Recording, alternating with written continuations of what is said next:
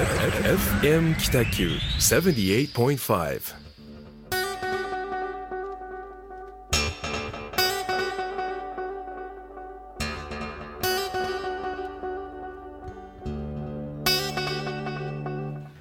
はい始まりました。FM 北九ホワイトスペース、えー、一級建築士の田村誠一郎と。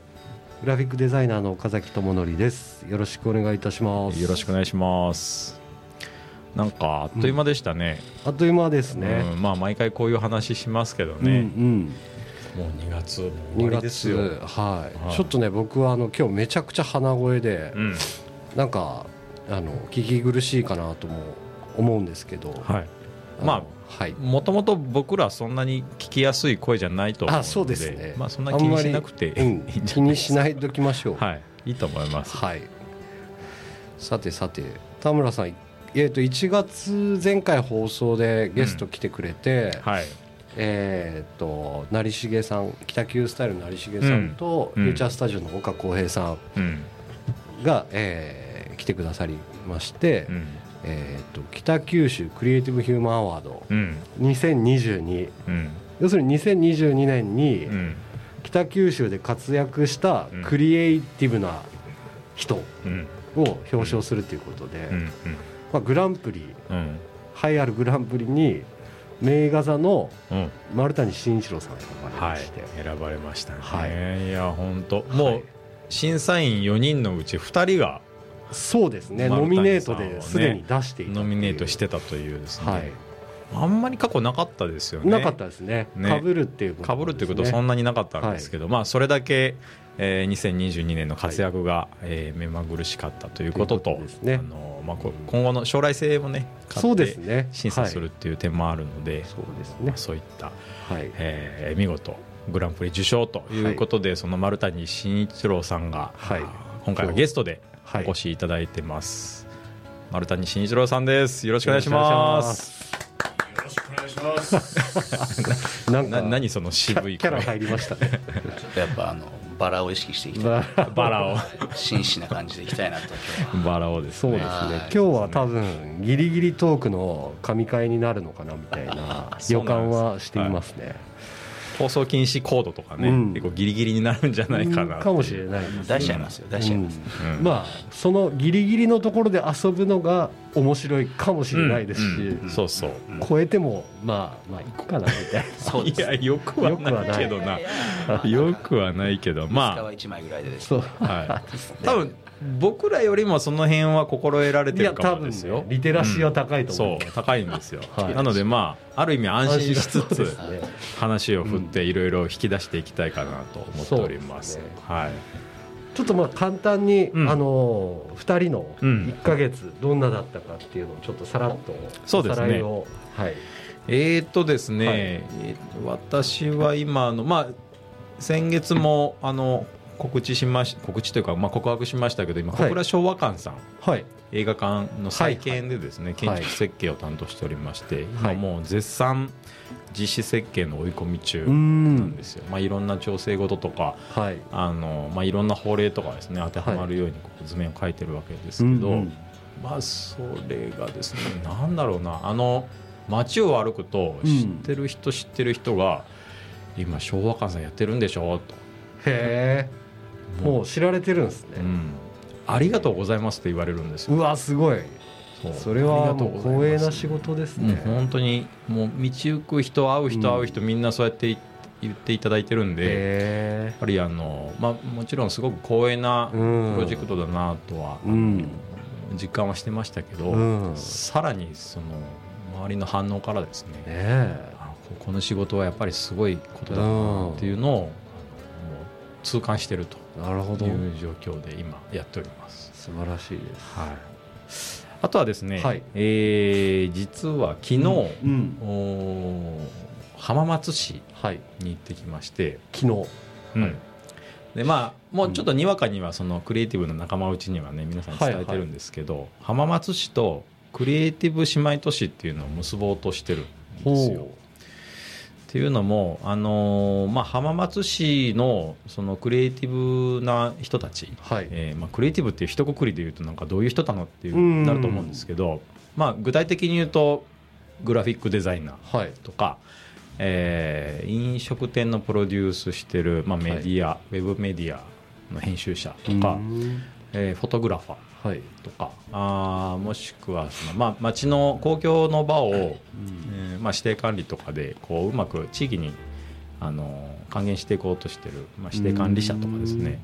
割とそういう公共事業とか、ううんんもしくは民間企業のおやってることを、うん。おまあ、しっかりプロデュースしてこう発信していく人たち。はいはいとの連携があの、まあ、あちらのチームすごく選手層が厚くて、えー。もう毎回飲みに行くんですけどすごく気が合うんですよ、へえでその似てるんですかこうす街的に。っごい似てるんですよ。北九州が抱える問題とか浜松市が抱える問題とかも似てるしへでみんなそのそれぞれ自分がやれることって分かってるから、うん。それどうかこう町とか社会にこう寄与したいみたいな、うん。そういう意識がめちゃめちゃ高いえうんうんうん。でかといってね意識高い系かっていうと、うん。割となんだろうなあのふざけた面もあったりして、それが面白い、うんうんね。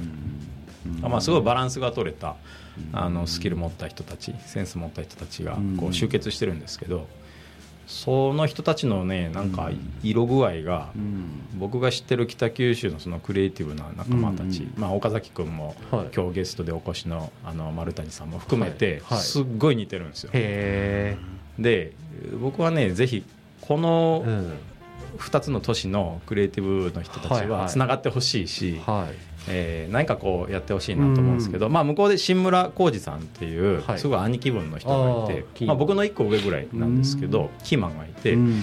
でまあ、ずっとその人とやり取りしてるんですけど、はい。で昨日はその、えー菊池裕太君、はい。まあ、文字工のね、うん。ポルトの菊池裕太君と、あとフューチャースタジオの岡浩平さんと、はい一緒に3人で、うん。まあ、乗り込みうん。に行って、乗り込んでいったんですはい。ね、あのクリエイティブバトルっていうですねバトルをやってきました、えすっごいこれが面白くてあの、まあ、24時間前に課題がこう設定されるんですよ。えはい。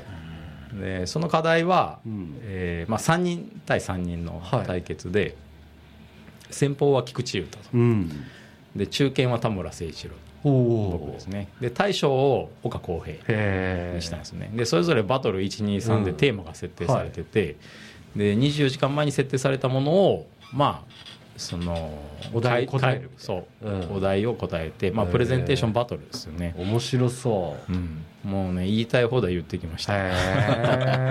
でそのベースがブレイキングダウンっていうね、はいはいはい。朝倉未来選手うん。格闘技はいはい。からもうもうワンランクツーランク下げて要は喧嘩喧嘩バトルをうん。ちゃんとスポーツに変えようっていうね、まあ、はい。表向きに言えばそういうことなんですけどまあ、ブレイキングダウンっていうはいはい。あのチャンネルがあるんですけど、はい。まあ、それにもじった感じ、へあもう煽り合い、うん。まあ罵り合いってそんななかったんですけど、でもまあ相手にこうかぶせながらはいはい。あのそれどうなんす自分のそうそう自分のクリエイティブをぶつけていくみたいなのがねなんかね僕はストレス発散になったんです面白そういいですね。はい、すごい面白かったですね。結果は1勝1敗1分けあそうなんですか。ドローでしたけど。へまあゲーム終われば終わればノーサイドっていう感じでうんうんうん。で。これを今度3月、ーはい。えーもうついさっき決まりましたけどね。おはい。決まっちゃいましたね。はい、開催3月今度は北九州戦で開催しようということになりましたまだこれから詳細は詰めていくんですけど、はい。ぜひ皆さんにも参加してほしいなと思ってまして、観客としてってことですね。そう。うんうんあの要は試合の観戦を見にうんうんうんうん。格闘技の観戦を見に行く感じ、なるほど。えー期日はですねあの期日が日程は3月の23日はい。木曜日うん。の夜7時から、1時から。はい、会場は小倉名画座。小倉っぽさ満開って感じ満開ですね。早速使ってくる感じ、うんはい。今あの選手はまあ登録中なので、うん。まだあの明らかにはできませんけど、はい。まあ、3対3が5対5かうんぐらいでですね、行きたいなと思ってます。いいっすね。お互いのクリエイティブをぶつけ合う、うん。はいうんクリエイティブバトルもう本当ね浜松盛り上がりました。やってる選手も絶対気持ちいいと思いますので。あ本当ですか？はい、それをぜひ見に来てほしいなと。またあの詳細はカミングスーンと。カミングスーンではい、ということで SNS 等で発信していきたいなとあ思います。ちょっと楽しみですね。はい、よろしくお願いいたします。僕1ヶ月。はい。えっとですねちょっとさらっと。うん。えっと今日発売のうん。MDN 編集部っていうところの,、うんあの出版社があるんですけど、うん。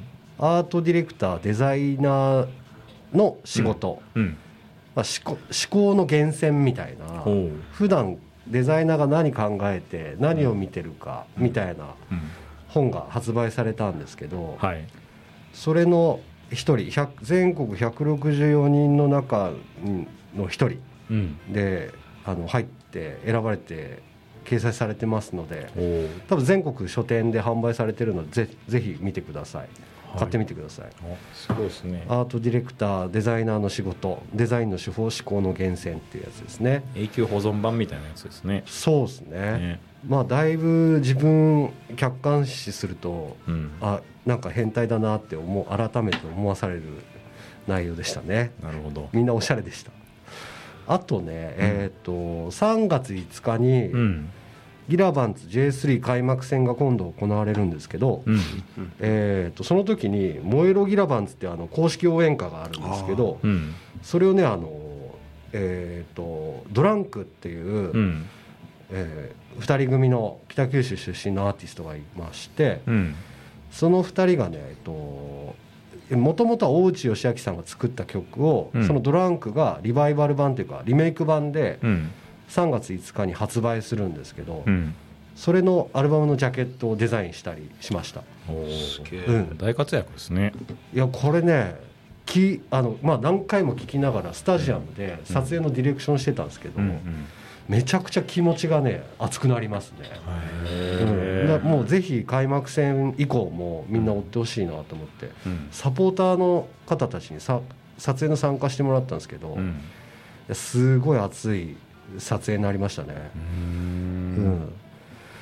ということぐらいですかね、まああとなんかちょこちょこありましたけど、はい。もうすいません。ちょっと丸谷さんお待たせしてまして、ですね。はい、皆さん多分お待ちだと思い大丈ます夫です。全然大丈夫ですよ。はい。この後ちょっとゲストに呼んでいる丸谷さんから。というかまあ授賞式そうね、はい。あのーそうなんですよ。2022年はい。北九州クリエイティブ・ヒューマンアワード、略して「チャ。茶チャ。うん。総合グランプリ。総合グランプリ。授賞式をやりましょう、はい。ありがとうございます。じゃあえっ、とこれといって特に段取り決めてなかったんですけど。あいやいやあのえっとぬるっとしてすみません。そう症状もね、はい。えっと一応後ほどお渡しします。ああいや全然全然。はい。もうそれやっぱ NFT でもらいたい。NFT で。データで送ってもらえるデータで送り、NFT ね。時代なんでね。今時代そうですね、はい。うん NFT 今大暴落してますから。大暴落。症状も NFT で送ってくれる NFT で送る。ペラペラっていう感じが出ればいいんじゃないですかこういうななびいてるで感じで。100キロバイトぐらいの荒い画像で送ります、いや本当あの2022年ですね北九州でまあクリエイティブって結構幅広いというかそうですね。はい、いろんなことをやられて、まあ、何かこう新しい価値とか文化を作った方に、うんえー送りたいっていうのと、うん。あとこう未来に期待したいっていう方に送ってきた賞なので、うんうん。名画座というね、うん。あの小倉駅出て、えーえーと徒歩はい。に3 23分ですね。23分ぐらいのところにある、23分ですかね。はいうん。まあ大人の映画館っていうそうですね。ですかね。成人向けの成人向け映画館をうん。復興させた丸谷慎一郎さんに2022年北九州クリエイティブ・ヒューマンアワードグランプリをうん授与したいと思います。ありがとうございます。おめでとうございます。おめでとうございます。ありがとうございますどうなんですか？このなんかいきなり勝手におつけ送りつけられる賞って。いやーあのーまあそうまあびっくりしましたけど、あのあの嬉しいですね。はいあのうん。まあもともとこの賞まあ実はしれっと知ってたので、あ本当ですか？はい。お嬉しいな。それはそれで嬉しいですね。言い方悪いですけど決してメジャーな賞ではい。ないメジャーな賞ではないんですけど、はい。はい。うんあのーなんていうんですかこう、うん。地元の知る人は知ってる賞じゃないですか、はい。でやっぱこうノミネートしてくれる人だったら選んでくれる人が、すごい人ばかりなのであの1回目にそのね、はい。あの何ですか、うん。あの門真のうん。そうそう。おかみさんがね受賞したのを知ってね、俺も欲しいなって。その時は僕はあの、思ってくれてたはい、カレーの移動販売をしてましたね。あーその頃なんですそれはそれではいね面白いですよねあこんなのがあるんだって。それこそ浩平さんがあの門真好きだったみたいですはいはいはい、はいそうです、ね、その界隈の人と僕がつるみ出した時に、はい。そういうのがあるんだいつかもらえたら嬉しいなって思ってたのを、はい。あら？みたいな。今年俺じゃんみたいな感じで。そうそうなんですよ。いただけたんですねそうなんですよ、ね。あのちょっと身震いしましたねいや嬉しいですね。はい。ありがとうございました本当にももう前回、えー、と1時間放送で、まあはい皆さんその丸谷さんのはい。説明をプレゼン、えー、となぜこの方に送りたいかのプレゼンはしてるので、はい。うんそうですここはあねえてそんなにその改めてっていうよりかは、うん。まあちょっとこう、えーと振り返ると、うーどどんな1年でしたか？2022年は。そうですね、うん。あのもう本当にたくさんの刺激をいただいてですね、はい。あの新しい出会いがいっぱいあってですね、はい。あの幸せな1年間だったと思ってますね、あー本当ですか。はい、本当に幸せでしたあのやっぱね一人じゃ成し得ないこといっぱいああったと思いましたしうーん。うーんまあ、あっという間でしたね、ええ。あっという間でした、2022は、幸せって言葉が出るのは、うん。本当なんかいいですね。いいですよね、うん。いやもうすごい大変だったんだろうなっていうのは、うん。もうねうん。傍から見てて思ってたし、でもなんかそれを幸せって言える丸谷さんは素敵ですいいね。ですね、うん。うん。改めてお送りしてよかった。いやはい。ですね。いやまあこういった形でなんか箔もつけてもらってですね。うん。こ,、はい、この上ない1年間でしたね、はい、いややってよかったなって思いますね。本当に、はい、取り組んでよかった、ううん。んあのまあ、小倉名画座知ってる人はたくさんいいると思うんですけど、はい。あのまあ、改めて、はい。まあ、聞いたことあるけどどんなうん。劇場なんだろう、映画館なんだろうって思ってる方もあの必ずいると思うので、はい。まあ、ちょっと簡単にはい。小倉名画座の概要といいますか、うん。ごご説明をお願いできますか？はい。まあ、あのうちの、ね、映画館はですね、はい。えーまあ、成人向け映画館なんですよ、はい。うん要はあのポルノポルノですね、うん。ポルノ映画館になってまして、はい。1階は通常の男女のピンク映画になってまして、はい。うん。で2階は、えーまあ、全国でも本当有数のですね、はい。えーゲイポルノを描いた映画しか流してない場所になるんですよね。はい。でまあその単にねそれだけだうん。それだけであれば、まあ、いわゆるそのピンクエア館っていうところで終わってしまうんですけど、まあ、ちょこちょこですね、あのーまあ、なんか、館内でですね、はい。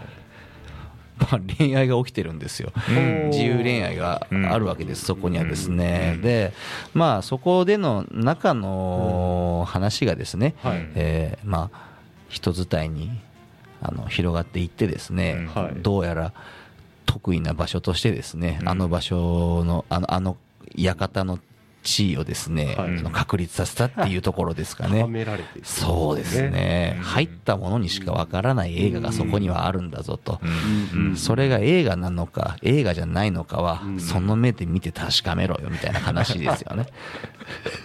まあ多様性といえば多様性ですし。はいでそのそういう方にとっては大事な場所というか、そうです出ね会える場所の一つでもあるわけですよね,、まあね、あくまで噂は噂なんでね、うん。あれなんですけど、詳しくは知らないけどそうなんですよね、あのただまあ、あれですよね、あのまあ、言ってしまえば、まあ、ぼ僕からすればですよ、はい。まあ、やっぱその初めて見たときは、なかなかショッキングなね、うん。あれもありましたよ、確かうん。に。でもまあ、性癖だよねって思ってしまえば、うん。意外となんか、そんななんか驚くことでもないなっていうのが、うん。どれぐらいですかね、もう3ヶ月も経てば、うん。慣れもう慣れてきますね。はいっていうのが、まあ、ダメなことなのかっていうと、ダメではない、うん。ただその、うん、それをなかなか受け入れられないあの人が、うん。えー一般的に多いというだけであってですね、なるほど。でもその人たちからすれば、あのそれは一つの性癖ですから、うん。それが一般的なわけであって、まあ、全然もん何誰にも迷惑かけてないしっていう話ですよね。うん。いやー最高じゃんと思ってですね。まあそもそもねなんか人間の三大欲求って、食欲性欲睡眠欲って言われる中で、なぜかその性欲だけはこう口つぶされるっていう。か、うん。なんかタブーというかタブー視されますね。うん。うん。あのまあ、表だって言えない部分がはい。あるかもしれないんですけど、はい。そうですね。でも、まあ、性癖というくくりなのか、まあ、でもゲイあのゲイ画感っていうのは、うん。まあ、いわいわゆるジェンダーレスじゃないですか、うん。はい。うん。本当に LGBTQ っていう中ではすごく寛容性を生んでると思うんですよね。うん。そうですね。で丸谷さんがその館長になった時点からすごいオープンになったんですよ。イベント名画座が。はい。うん。びっくりするぐらいフラットな、うん。あの場所になっていて、でまあ僕もですね高校卒業してこっちに住んでるのでもうはい。小倉20、ん。27年ぐらいかな。お住んでます、まあ、小倉名画座の存在もずっと知ってましたけど、なかなかここまで話題にすることもなかったんですよね。そうですね。うん。これがね丸谷さんが館長になった。その瞬間からもう話題性持ちきりですよ。うん。まあ、それって多分すごく寛容性が生まれてるんだと思ってて。うんうんうんあ僕はありがたいなと思ってますね。僕もな何十年も北九州住んでますけど初めてはい。入りましたね。入らせてもらってまあ案内もしてもらいましたけど、はい。しましたね。まあ秘境というか秘境、うん。これね、み見る人が見見たらもう写真集とか、うん。PV まあプロジェクト、えープロモーションビデオうん。撮りたくなるぐらい味のある場所だなっていう、そうですね。うん、実際にアーティスト写真っていうんですか？アーシャっていうんですか？アーシャ。アーシャですね。アーシャ撮り来た人もいますいらっしゃるんですか？いますいます。えあるし。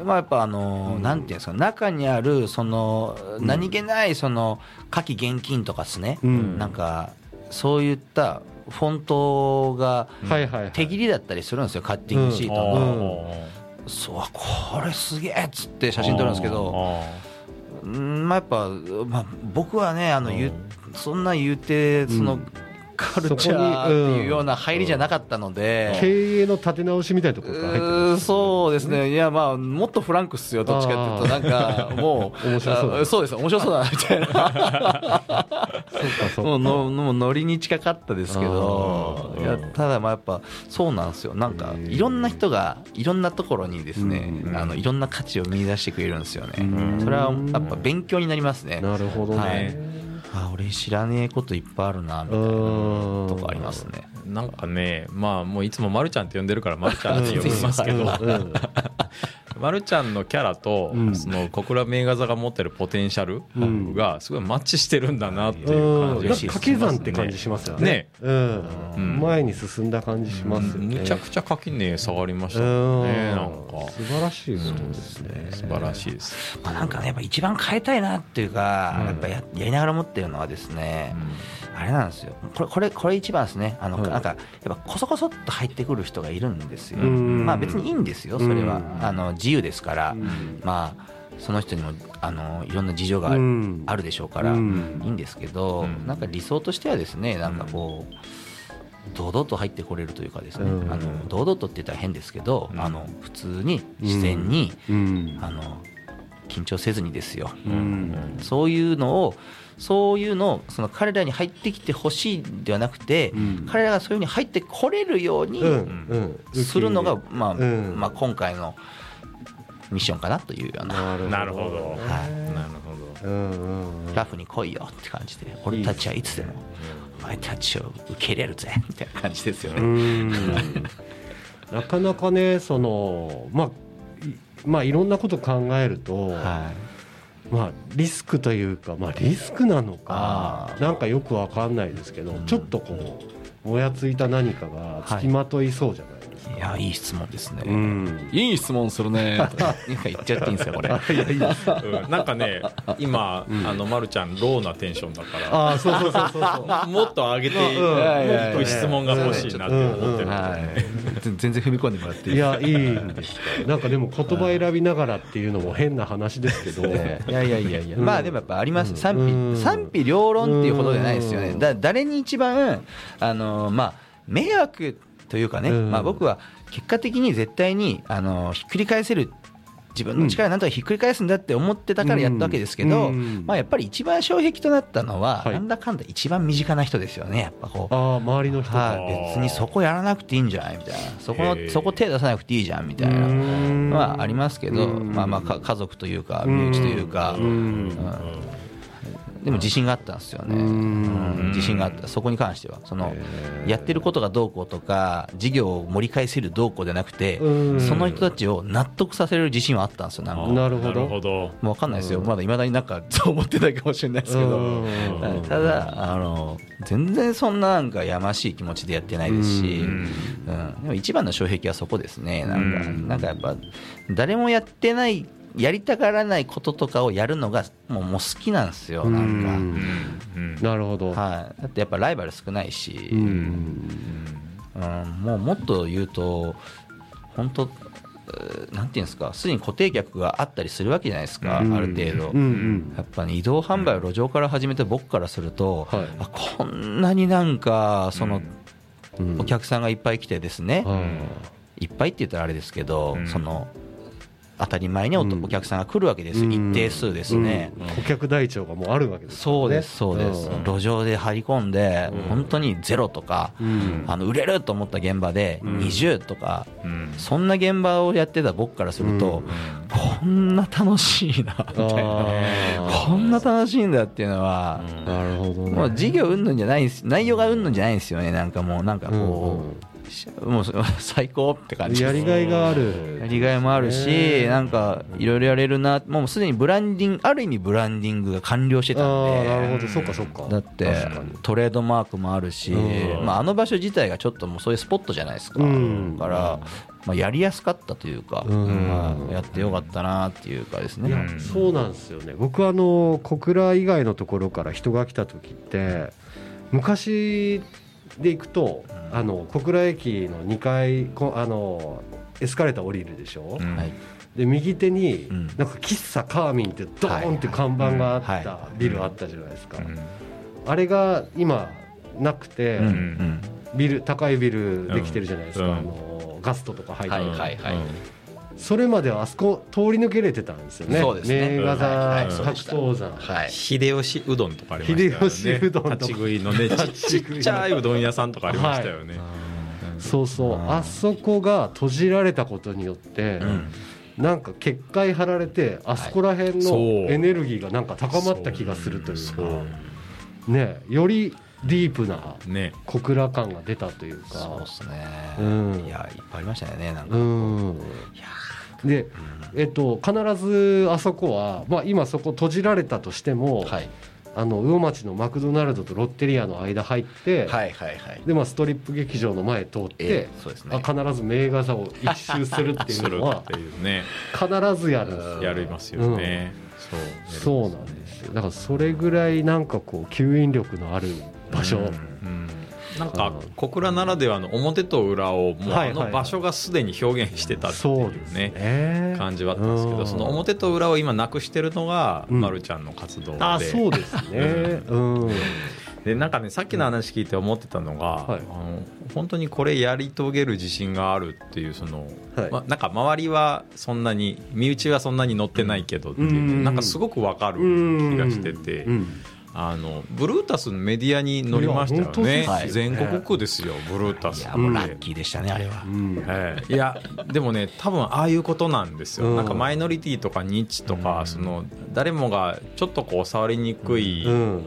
生きづらい情報とか活動を、ぱねあのい一瞬にしてフラットにそれを表に出すのがうん。メディアの力だと思いやうんまあ、僕も黒崎で寿百貨店っていう活動をうん。やってましたけど「あのガイアの夜明け」っていうテレビはいはいがはい。来た瞬間にはい。周りの反応がガラッと変わって。いやへやっぱー。なんか何やってんのみたいな感じの雰囲気だったのが、いやもう応援するよ、へー。なったんですよね。なるほどね。うん、やっぱメディアの力ってすごいなってす感じたのごいですねが一つあるし、うん。そのまあ、メディアがちゃんとそこを見てくれる。うんっていう要素ってああるんですよね、うんうんうん。その新規性とか意外性、うん社会性。なんか筋みたいなのがあるんですよね。ああるんですよね、うん。ちゃちゃんとそれをあの伴ってるのが、うん。まるちゃんがややり始めた、まあ、継承したと言っていいのかな、そうですね。ね、継承した小倉名画座のその新しいなんか発信力なんだろうなっていうのはすごい納得できるんですよ。いやわかるわかる、うん。めちゃくちゃわかります。今日実はですね、はい。その普段僕と田村さん話してる時って大きな話の柱みたいのを作って、はい。でそこの、まあ、横にちょっとそれながらはい。終わっていくっていう、まあ、あの 組み立て方をしてるんですよ、はいはいなので大体一つのトークこういうテーマがあってもう一個あるかなみたいな。でそれに付随する何かっていうのをやってるんですけど、はい。今日全くノープラン。う んただただひたすら聞くっていういやー時間にしたいなといや思って。ーいいっすよ。いやいいっすよ。いやまあ、さっきもね、うん。打ち合わせしましたけど、はい。もう、ま、るちゃんのネタの豊富さたるや、いやすごいです ね。うん。一個質問するだけでもうずっとう。んなんか面白いねってずっと話してくれるから、うん。もう打ち合わせいらないんじゃないいやってなったよそうそうねこのままでいいじゃんっていうね。台本いらないなっていう。台本いらないなって恥ずかしいですね。いやいやなんかこれどうなんですかねはい。えっ、とぶっちゃけすごい大変だったこととか聞くと結構いろいろはい。ギリギリなトークができそうだなとああ思んですけどそうですね。まあまあリアルをお伝えできると思うんですけど、うん。大変だなって思ったのは、うん。あもうやっぱ清掃ですねやっぱ、清掃。はい、お掃除ですね。お掃除がやっぱ大変かなと、はい。あのまあ館内はやっぱ自由恋愛なんで、はい。あのどうしてもあの映画館側としてはですね、うん。あの制御できないこともあるわけですよやっぱり、はい。全部が全部見とられない。ですいや当然ですよ。もうあれだけ3階建ての建物を管理してるわけですから、もうチケットもぎりながら、うん。ねなんかこう中巡回しながらとかしてたら、当然やっぱいろいろあるわけですよ。やっぱハプニング的なのがあったりするんです、それはでもやっぱ映画館が終わってですね上映が終わって、えーじゃあ掃除しようかって時にはっみたいな。うん。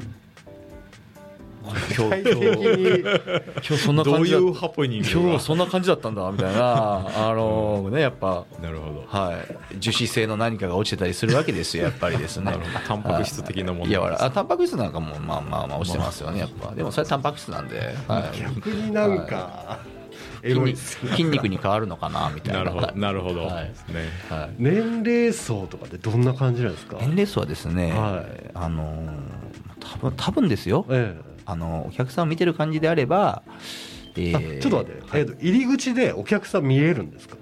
あいや、えっとですね、もういいや見えないですね。一応。ああああごめんなさい、えっと、えっと建物に入る手前は見えませんけど、はい。建物の敷居をまたげば、はい。あ見えます。見えるんですはい。うん。チケットはい。売り場のところでそうですね。はいはい。まるちゃんがもぎりをやってるわけですか？もうやることもありますし、うん。うん。僕以外のスタッフも。み基本みんなもぎりやってるんですよね、うん。で僕はねあのやっぱやっぱあれですよ。あの運営するものとしてですね、うんやっぱり情報をやっぱ集めたいので、うん結構積極的に話しかけるんですよ。はいはいはい。あのどんな映画がいいんだいとか、うん。まあいいんだいとか言わないと皆さん年上なんで あ年上なんででですね、いいいんですか？みたいな感じで聞きますし、あの今度イベントやりますけどみたいな、どんなイベントがいいんですか？とかって聞きますけどうん。大体みんなもう正直言うとやっぱもう40506070以上もいると思います一部は。へなんかね幅広いんですよ。ーやっぱり。多世代ですね。多世代ですね、うんうんあの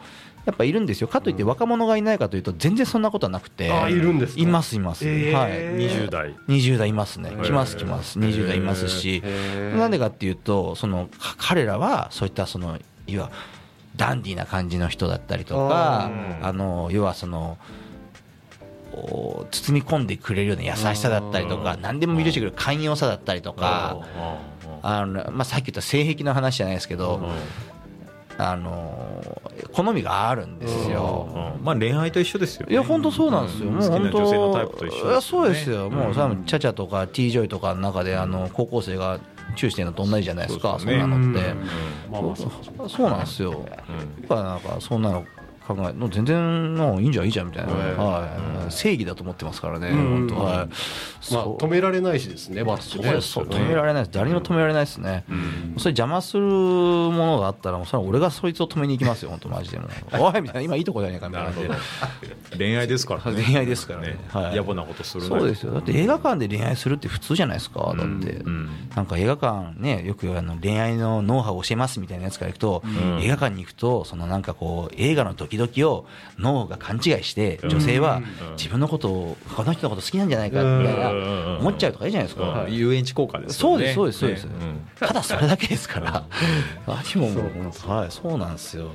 なるほど、は建物のはい。中身ってはい。どんな感じなんですか？一回そのさっきの男女のはい。ラブストーリーというか、はい。はい。成人映画が流れてる。はい。うん。映画館なんですか？映画館ですね。うん。1階は特にがっつり映画館ですね。ちょっと傾斜もついてて。うん。あいわゆるあのよくある映画館。椅子を畳んでみたいな。そうです。あのバタンとする椅子ですね。うん。70席ぐらいありますけど。あ広いですね。広いですね。立ち見入れたら100ぐらい入るんですけどね。うん。1階は本当がっつり映画館綺麗でしっかり映画館ですね。うん。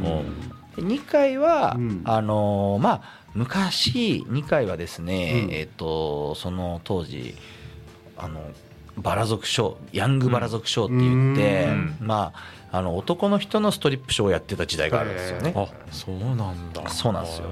それのための、うん。えーステージが名残としてあって。いや僕ね本当あのステージめちゃくちゃ素敵だと思います。あれ素敵ですよね、うん。あれ素敵ですね、あれはやっぱ結構遺産的なところありますね、今やっぱ、去年1年間でイベント何回か打ちましたけど、うん。やっぱあのステージがいいって言って、うん。あのー言ってくれる演者の方はですね、うん。もうまあ、ほぼほぼ全員ですね、うん。やっぱステージがいいよね。って、なんでか僕も結構その、去年、そのイベントで演者さん呼んだ絡みで、うん。その人たちのイベント行ったんですよ、普段どんなとこでやってんだろうなと思ってうん。行ったら、あのーやっぱ飲食店とかでやってるんですよ、だからもうそのえフラットもフラット、うん。でもう飲食店側もうん。座席を全部端っこに寄せた状態、もう完全フラットですよね。うん。でお客さんどうやって見てるかっていう床にね体操座りとかで見てるんですよ。あなるほこれを見たら、まあ、うちの映画館ってめちゃめちゃ恵まれてるなと思っうん。て、あのパフォーマンス向きだし、えーうんまあ、お音響とかがねちょっとあの、昔のやつ。ねえー、と要は映画館仕様なのでああのなんていうんですか画面の後ろから一方通行で出てくるみたいな。しかも古いからあのあのあんまサラウンド的なものでもないしああとはあの照明ですね、はいはい。映画館なんで、うん。照明はやっぱそんなカラフルなものではないですよね、うんコンピューター人を照らすものではない。そうですね、うん。はい。まあストリップの名残とはいえですけど、まあ、なぜかあのブラックライトがついてるんですけどね、うん。まあ、昔やっぱ白いブリーフをひら光らせたかったのかなみたいな感じですけど。なるほど。ですね。今私あの映画館の設計してますから、はい。その辺の、はい、ご相談は乗れると思いますよ。いや絶対ねイベントやれるようにした方がいいと思うんですようん。ね映画館って。はい。だって二毛作の方がいいと思うんですよ、うん。うん。まあ僕、まあ、だいぶちょっと話全然脱線しちゃいますけどなんかやってて思うのが、ももうちょっとそのイベントの本数が入ったりとかすればすごく効率いいなと思うわけですよ、うん。映画館って絶対時間帯によって多い少ないありますからね、うん。うんあのなんていうんですか飲食店でいうとアイドルタイムっていうんですかね、うん。それを考えるとやっぱり夜とかはなんかそのショーとかイベントとかうん。やれるようにした方がうん。僕はなんか効率よく稼いでいけると思いますね、うん。劇場にもなるっていうね。そうですね。ん。はい。そういう使い方はありですよね、はい。いやと生意気なこと言っちゃってすいません本当ね。いやいやうんいやいやいやめちゃくちゃ面白いっすよ。その飲食的なサービスはどんな感じなんですか、えっとまあイベントやるときは、うん。えードリンク出してますけど、あの本当お祭り屋台みたいな感じですよね、うん。フードを出したことは、えっとね、い2回、1回か、1回ありますね、去年1回ですね、あのうん。バーバーバトルって言って、うん。あのトラディショナルバーバーバトルか、うん。あの床屋さんのスキルをあの競う大会やったんですけど、それはね、すごかったです、130、170、結構130人入ったんですけどね、延べですけど、それの時は2階でそのバーバーのショーをやって、うん。1階になんかタコスとかうん。唐揚げとか、うん。あのー出してくれたんですよ、うん。まあでもわかでもあできるんだっていうのが分かったんで、うん。まあやろうと思えばできる。そうですそうです。ね。全然できますね。えー。本当はねあのできたらあの周りの白頭山さんとかからね出前できればね一番いいんですよ。そこでこうあのリリファーラうん。ルリレーションが生まれるというかうん。ただな残念ながら白頭山さんがあの自社グループにしか出前してないっていうのがあって一回相談したんですけどうん。ダメだったんですよね。だからはい。100円ビールとかねそうなんいければまあ自分で次に行かないといけないんでしょうけどね。焼き鳥出前してくれたらすげえ助かるのになと思ってるんですけど、うん。あそこはちょっと営業かけないといけないですね、ちょっとね、はい、その枠に入れてください、白頭山グループに入れてくださいって。うんね。そうね。ちょっとまあ、はい。こういろいろ聞きたいことたくさんあるんですけどちょっとはい。曲挟んで、はい。すごいもうこんな時間なんだ。まあえーっと次はなんか今後の展望みたいなところをうん展望みたいねなはい。のも聞きたいですね、うん。うん。じゃあ一曲聴きましょうかね。はい